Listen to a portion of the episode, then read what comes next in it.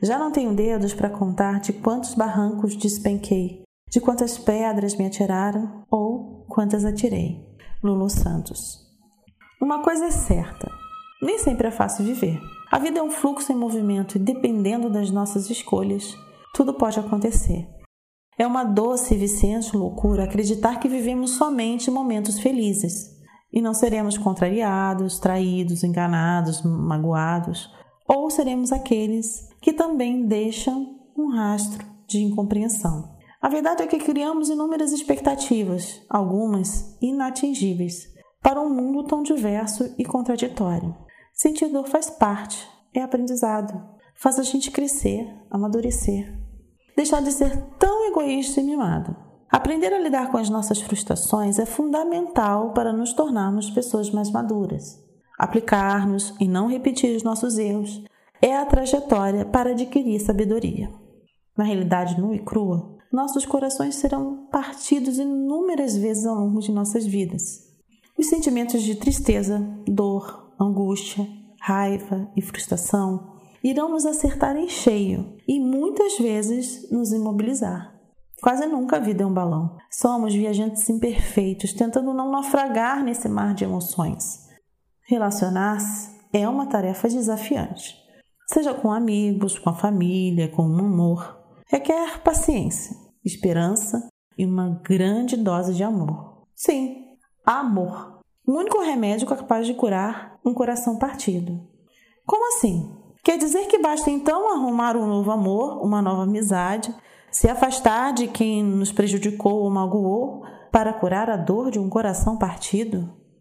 Falo de alto amor, de desenvolver uma relação de fidelidade consigo mesmo. Falo de autoconhecimento. A única forma de sarar nossas mazelas, de restaurar a nossa fé, coragem e entusiasmo.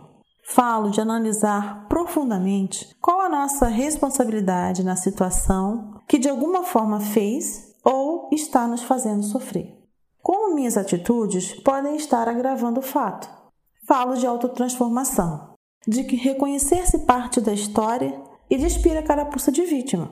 O primeiro passo para começar a curar no coração partido é a aceitação, é admitir é viver o luto e muitas vezes se atolar nele.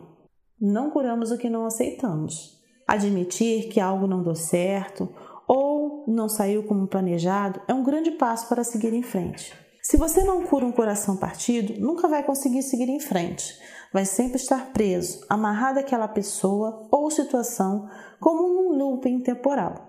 Não abrirá espaço para as novas experiências, alegrias, novas pessoas e para as coisas boas da vida. O que acontece por aí é que nos deparamos com milhares de corações partidos, fingindo que está tudo bem, não se relacionando com ninguém, apenas cultivando mais desilusões, alimentando faz de conta, vivendo de farsas, de mentiras, de falsidades, para não revelar suas fragilidades e agir como gente de verdade.